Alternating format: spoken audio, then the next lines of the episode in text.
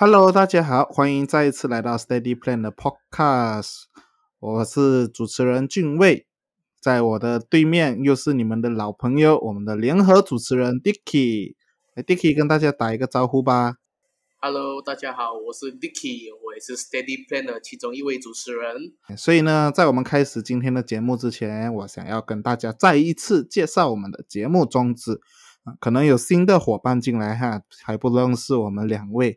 我们两位呢是一个很热爱理财投资的两位年轻小伙，所以在这个节目里面呢，我们会用最白话的语言，把生活周遭大小事带入这个理财投资的观念。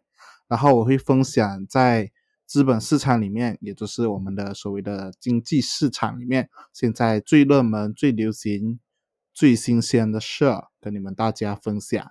在上一集的时候啊，我们讲到了薪水涨真的是好事吗？我们聊到了到底薪水为什么会涨，到底是真的涨还是假的涨？我们让 Dicky 来跟我们重复一下上个星期的节目里面到底讲的什么。OK，so、我们 review 我们上一期的节目哦，我们上一期节目已经讨论过了，就是诶，我们的薪水涨真的是好事吗？是真的涨还是假的涨？然后也提到了通货膨胀是怎样影响我们的薪水收入的。如果还没有听上一期内容的朋友，大家可以去听一听啊那一集内容所分享的概念。那么你今天再听回这一个节目的话呢，啊就有关联了。So 我们要怎样把我们这个呃财富保护起来？那就是不要把钱存在银行而买入优质资产嘛。这个也是我上个礼拜提到的。那么资产是什么？那么在我还没有开始分享资产之前呢，我前几天是在我的脸书私信啊，收到一位听众的一个问题，他就问我，诶，为什么那个 saving account 的那个耳帽啊，不能称之为资产呢？我就回复他，哦，那是因为躺在你的 saving account 里面的钱哦，不可以称为资产的，只能算作是资金或者叫做资本罢了。那么所谓的那种投资啊，其实就是把那种死的资金啊，那种睡觉的钱啊，投入到活的资产里面啊，让这个资那个资产哦能够帮我们运转了。它有在做工的，OK，他们会产生价值，然后自己会做工的，啊，只有具备了这一些条件，才叫做资产，啊，所以大家 get 到一个概念，就是资产它是一直流动的，它不好是它不像是那个钱躺在银行睡觉样子的，啊，所以你要知道，我们的钱也就是我们的资金是越花越少，可是资产。是不会的。说简单来讲啊，能为我们自动产生现金流啊，这个现这个钱进我们口袋的工具啊，有什么样的工具呢？第一，生意。今天我们做生意嘛，生意就有生意的收入咯。第二，那就是股票。我们投资股票呢，股票的价值升值，那么我们就可以通过卖了股票赚钱啊，这个也是我们的资产，或者是股票的。那一些股息的收入啊，第三个基金，OK，基金它是什么呢？简单来讲，就是大家把钱集在一起，然后交给专业的人帮我们投资，这个就是基金。第四个债券，债券就好像是我跟俊伟借钱，然后我把一张借条写给他，我跟他讲，OK。我跟你借了这一笔钱，然后我十年后我 guarantee 还他，我就说 OK，我每年支付你几八千几八千的利息，然后第十年我连本带利还给他，这个就是债券。那么还有一个就是版权版税，也就是我们的音乐，我们的音乐作品啊，或者是申请了一些专利，然后还有我们的知识产权啊，也就是可能课程或者是一些讲座。或者是一些影片，然后最后一个呢，也就是我们今天专注的重点，也就是房地产。这个就是我们要了解资产，就是有分这几种，就是为我们创造现金流的这些工具。为什么房地产对普通人来讲是最容易理解的资产，所以我就交给俊未来分享给大家他的看法。OK，谢谢 Dicky 跟我们分享了这么多种的资产，所以我们今天也会特别专注在房地产的这个项目上。所以呢，为什么房地产对普通人来说是最容易简单了解的优质资产？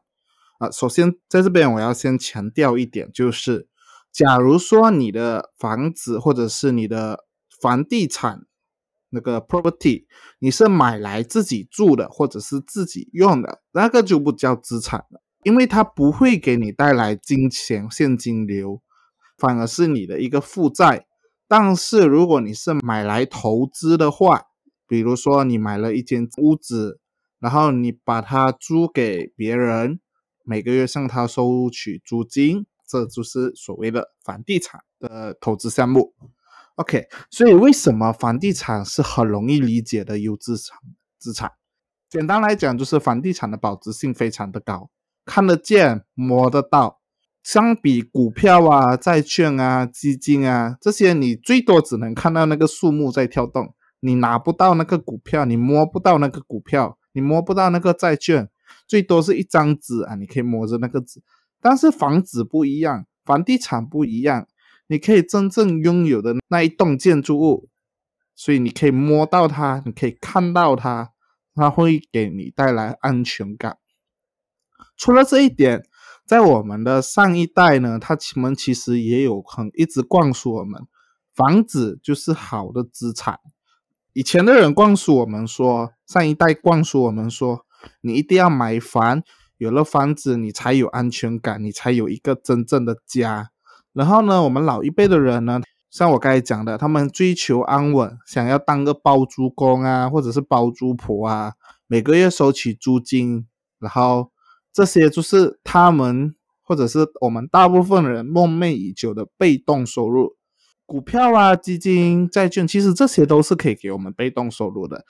但是大部分人相对来说会比较喜欢投资房地产的原因，就像我刚才讲的，它保值性高，它不会像股票这样子大起大落，然后你你看得到它，也摸得到它，它不会不见掉，除非是什么。呃，火灾啊，或者是一些天灾这样子啊，那个房子整个不见掉啊，那个我们就另当别论了。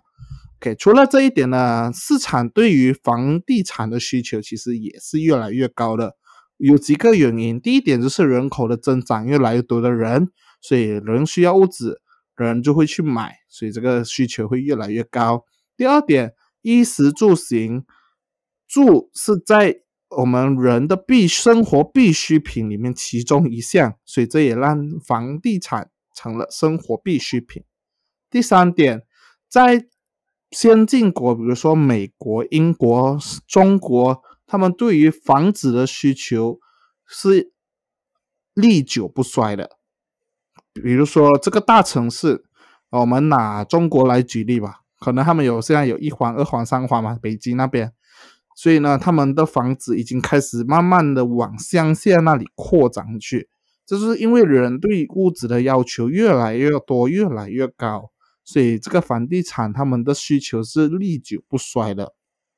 然后在马来西亚呢，我们看回来，房子距离市场的饱和点还有很大的空间。我们简单来讲，就是还是很有前景的。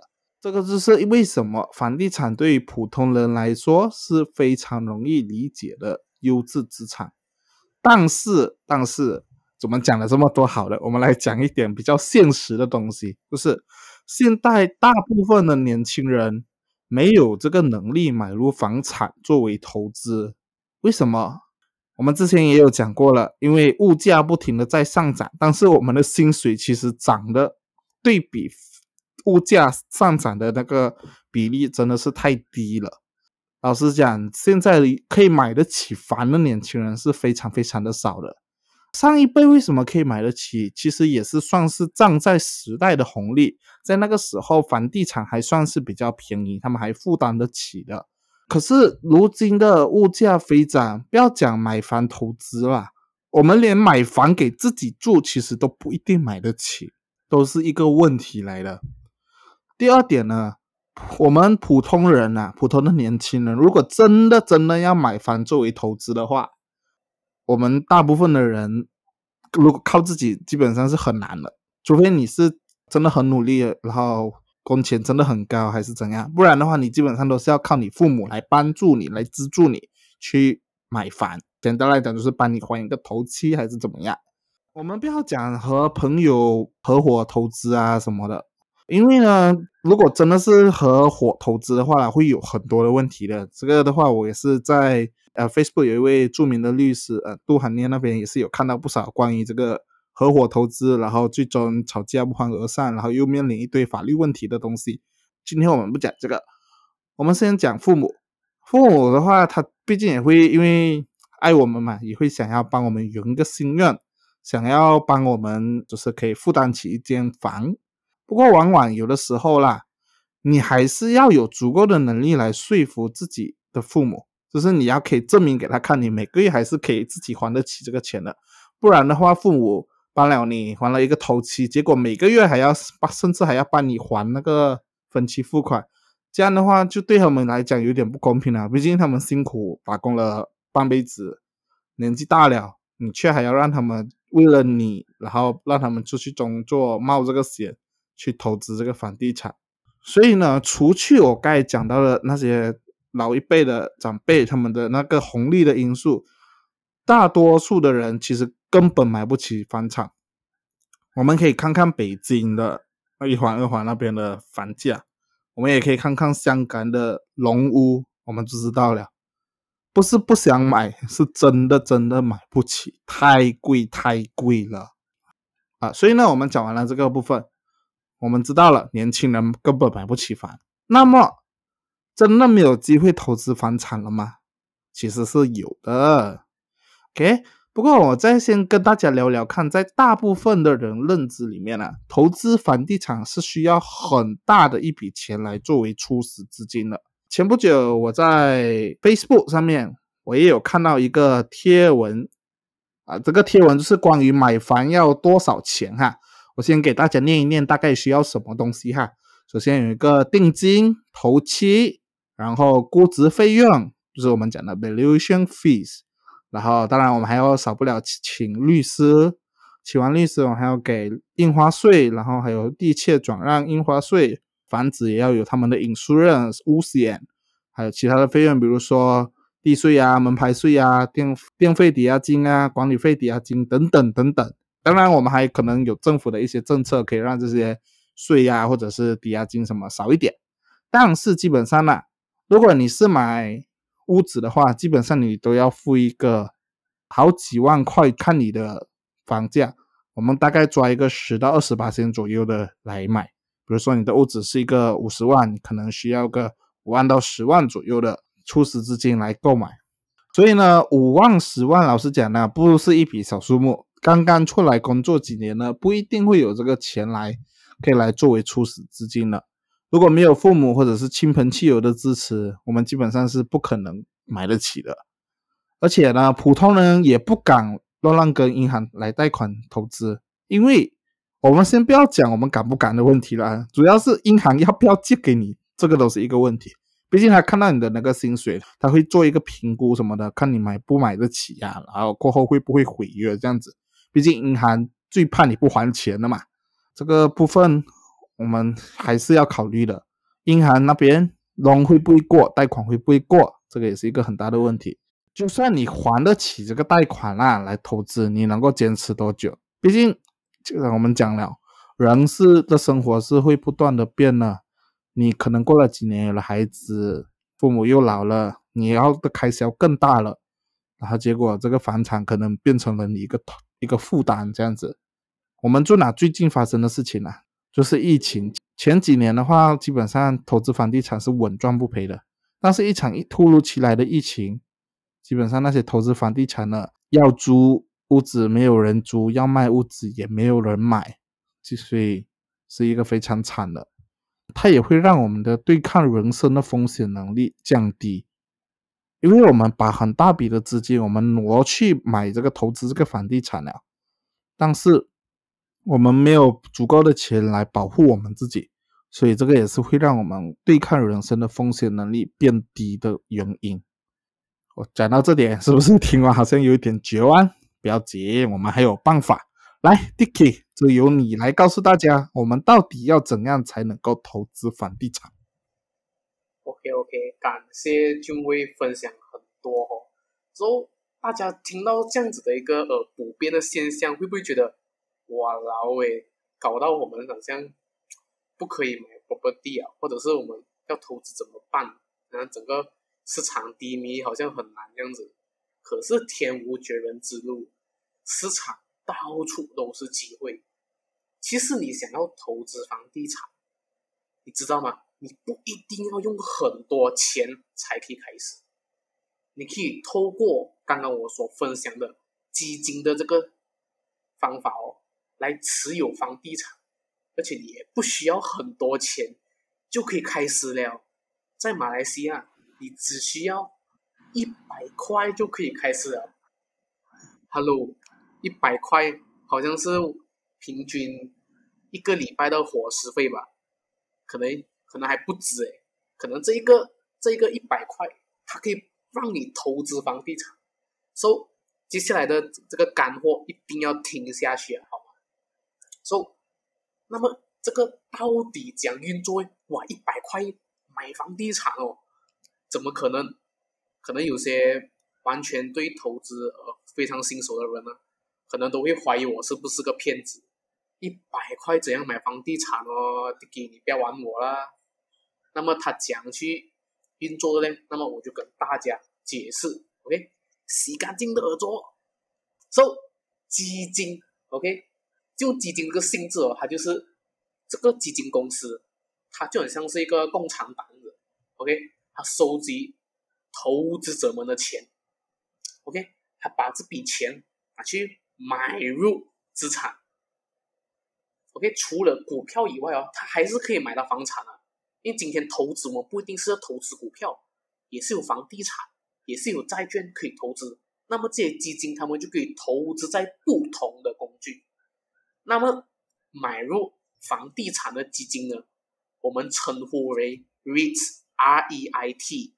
那么全名则是 Real Estate Investment Trust 啊，可能我英文不是很好，念的不标准的话，不要不要嫌弃啊。OK，说由于不是每个人都有庞大的资金买得起这一些房地产或者是资产，说这一些呃基金的机构啊，它就是把大家的钱筹集，OK，把大家的钱收集聚起来，然后来去。买这些资产，OK，然后他再根据大家投入的钱的比例啊，来分配你持有的那些呃资产单位。哇，听起来很复杂，对不对？所以我就给个 example，OK，假设今天我投资一百块去这个基金里面，OK，然后这个基金的这个目的哦，它的投资目的是投资在亚洲房地产。那么基金公司的经理呢？就会根据我的一百块，OK，分配价值一百块单位的亚洲房产。简单来讲，这个基金买了亚洲地区的所有房地产，那么我投入的一百块哦，等于我就是拥有了亚洲房地产的一部分。就好像亚洲房地产有其中的一些砖块，它的砖块罢了都有我的份呐。所以你没想到你的一百块就可以让你真正做好投资房地产的部分。你看到连一块砖都有你的份了，那么你也是投资房地产，对不对？哇，听起来很吸引啊！是不是很吸引？所以其实很多时候方法很多，只是看你有没有去找而已。所以这个才是我们真正遇到困难的时候，我们应该去寻找的是解决问题的方式，寻找方法。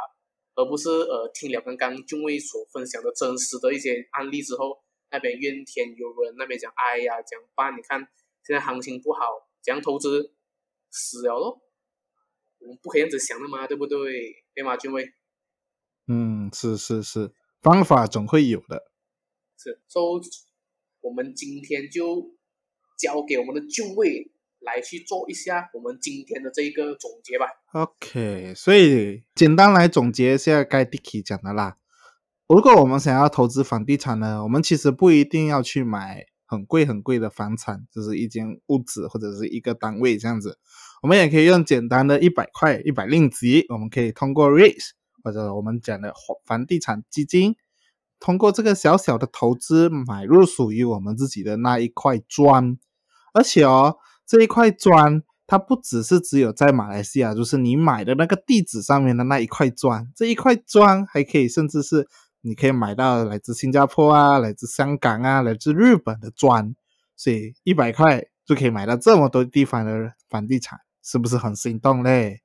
所以呢，我们今天主要是讲房投资房地产如何可以让普通人把财富保护起来。只要投入的房产升值，或者是房产旗下的商家，因为房地产其实不只是买屋子罢了嘛，它也有可能买店屋，店屋会有租客，租客会给佣金，会给租金，所以呢，他们把这个租金还会赚回的钱，他会分给这些投资者。那么你其实也是包租公或者是包租婆之一了。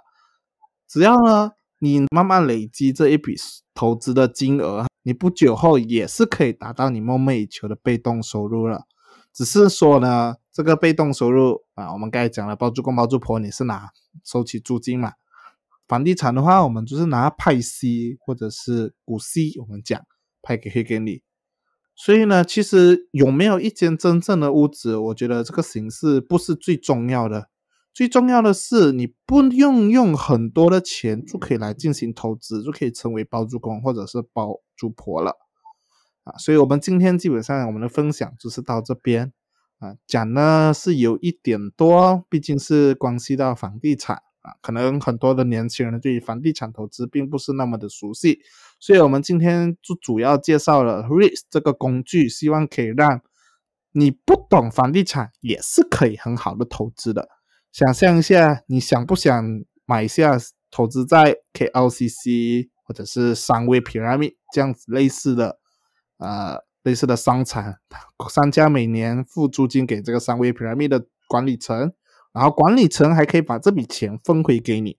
你人在世界上每一个角落，你都可以买这样的 REITs，让买这样这样的优质的资产，他们去帮你管理，他们去赚钱给你花。